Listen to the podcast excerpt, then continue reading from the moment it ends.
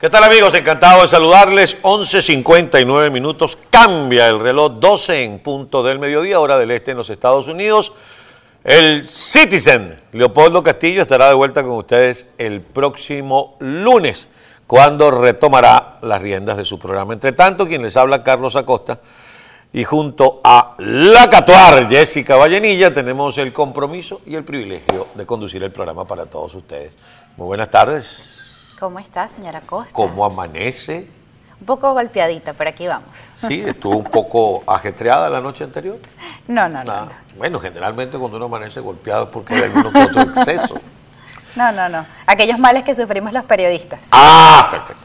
Mire, yo recuerdo que en una oportunidad, en un programa de Jaime Bailey, aquí en, en el sur de la Florida, el periodista Rafael Poleo se tuvo que parar e ir porque discutió con Jaime Bailey, porque él le dijo a Jaime Bailey, es que yo creo que Jorge Rodríguez es un tipo inteligente, es un tipo brillante, para la maldad. Entonces Jaime Bailey, no vas a venir aquí a mi programa a decir que Jorge Rodríguez es inteligente.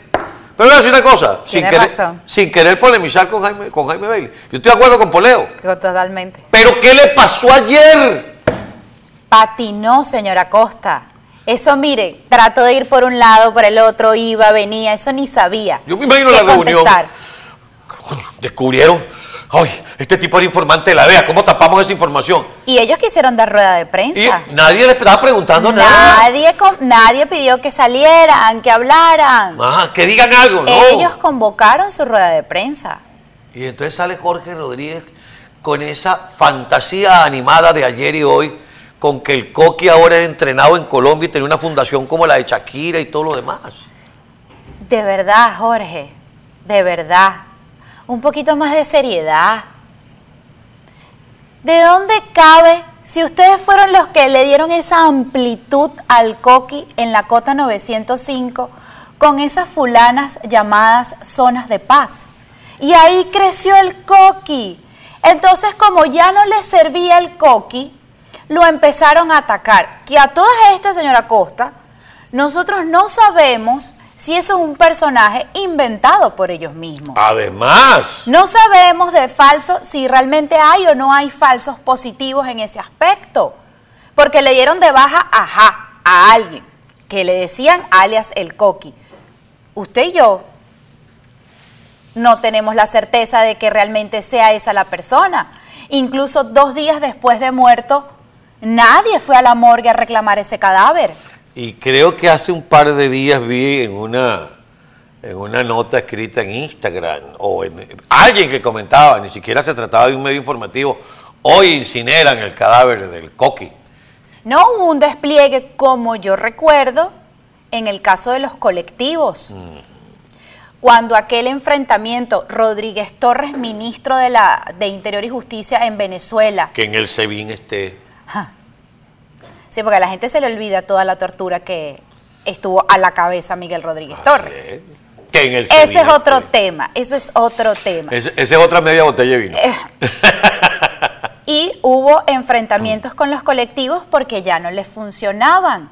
Y yo recuerdo que eso fue hasta televisado. Así es. El entierro de, ese, de esa persona que ahorita no me viene a la mente. Que de hecho, lo entrevistan a ese señor, Eso no fue en Quinta no, ¿cómo no? Nombran a Diosdado Cabello y a las dos, tres horas, enfrentamiento y el señor muere. Así es.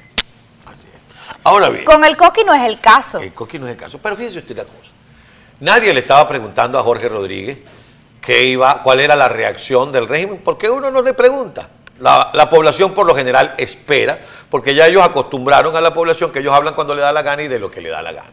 Pero una vez que las autoridades eh, judiciales del sur de la Florida dan a conocer el expediente como informante desde el año 18 y según usted también había investigado, parece que desde el año 16 de Alex Saab, ellos se quedan sin la famosa trama que habían armado con que era el gran liberador de Venezuela, el hombre, el héroe que tenían en todas las paredes y en todos los murales y hacían conciertos a favor de él y era el jefe de la delegación que iba a hablar en México y no pasa nada. Y entonces aparece Jorge Rodríguez con esta charada absurda y yo me pregunto, ¿no será también que quieren distraer la atención porque hay 24 o invertí el número? 42 informantes más.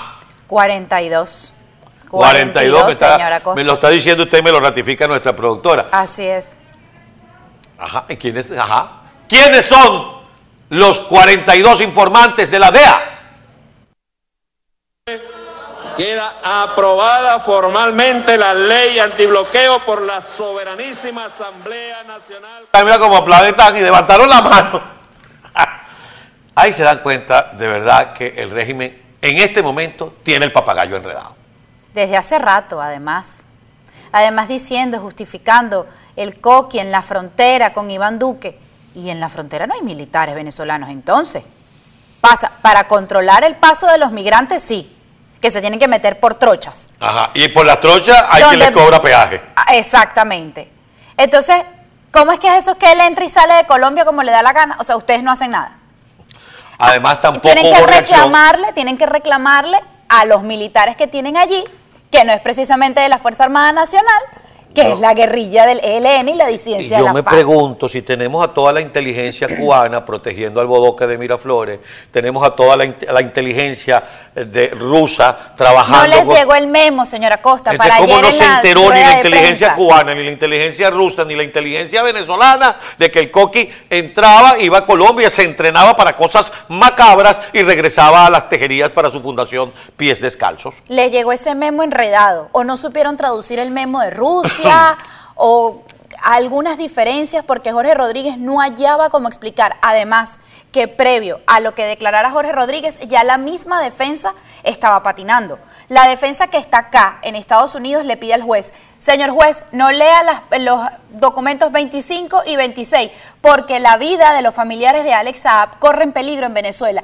Y sale otro documento en la tarde, que lo comentábamos ayer, el que postea la esposa de Alex Saab, diciendo que el régimen estaba completamente al tanto de esos encuentros de Alex Saab Así es. con la DEA, Y lo incluso único- con aval de ellos. Y lo único que dice eh, Jorge Rodríguez con relación a Alex Sáez, hicieron espía americano porque le partieron dos dientes cuando lo torturaron en Cabo Verde. Hoy no, ayer no, era diplomático.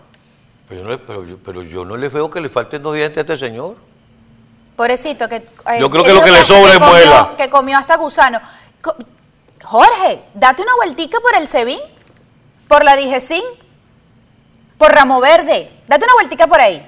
A ver qué le pasa a los presos que están en Venezuela. Papagayo enredado, Ajá. papagayo enredado. ¿Cómo va a reaccionar ahora el régimen? Porque ya comenzaron hoy en muchos noticieros, tanto eh, aquí en Estados Unidos como en otros lugares, a hablar de México. Ajá, ¿qué vas a hacer en México? ¿Qué vas a hacer en México? ¿Vas a tener como jefe de tu delegación a un informante de la DEA? ¿Vas a tener a la DEA encabezando la delegación del régimen allá en México? Y él ¿Qué- ayer medio le restó importancia a ese tema de México. pero por supuesto que le tiene que restar importancia. Si ellos hicieron de Alex Saab el emblema de esa mesa de diálogo o de mesa de entendimiento, como le llaman, en México. Mire, tenemos que hacer la pausa, parece. Pero no hemos hablado de Ucrania, no hemos Ya hablado del Papa, que ya se refirió el a los señor Acosta le tiene un chisme guerra. bien bueno sobre el Papa. Vamos a hacer una cosa, que Dios los acompañe, vayan y vengan.